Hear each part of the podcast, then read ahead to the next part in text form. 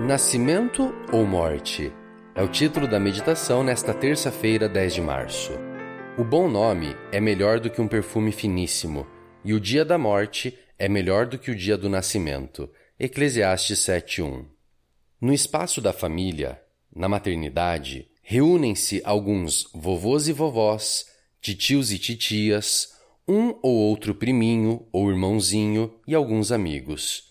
Laptops e celulares estão a postos, pois a instituição disponibiliza a transmissão em tempo real do momento glorioso, o instante em que o bebê chorará pela primeira vez e viverá o ritual da passagem das mãos do médico para o colo da mãe, do pai e da enfermeira.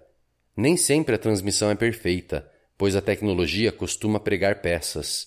Às vezes, quando alguns percebem, já aconteceu tudo e nada puderam documentar. De todo modo, a vibração e a alegria são intensas e incontidas. Em uma das ocasiões em que vivi essa experiência, pensei: o que aconteceria caso Salomão aparecesse e falasse com seu tom sapiencial, enfatizando a última parte do texto de hoje? Alguns desavisados não entenderiam, embora nada haja de contraditório nem pessimista em suas palavras.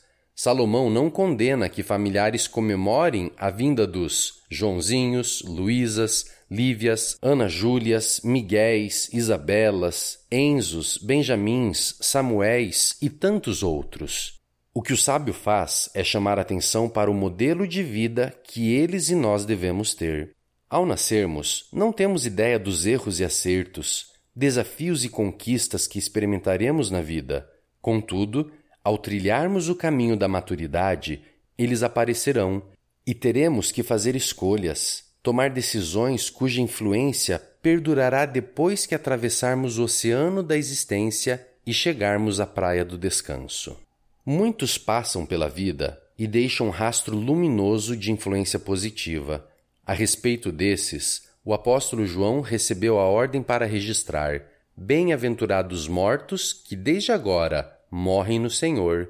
Sim, diz o Espírito, para que descansem das suas fadigas, pois as suas obras os acompanham.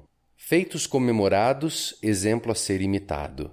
No entanto, há aqueles que, tendo sido normalmente celebrados no nascimento, passada a natural comoção do seu desaparecimento, as lembranças de uma vida pontilhada de más escolhas retornam ao lugar em que sempre estiveram. Provavelmente, Pessoas discursarão em nosso funeral, porém o mais eloquente discurso será feito por nós mesmos, paradoxalmente, no silêncio de nosso sono mortal. O tema desse discurso será a lembrança que as pessoas alimentam na mente delas sobre o que revelamos em nosso modo de viver.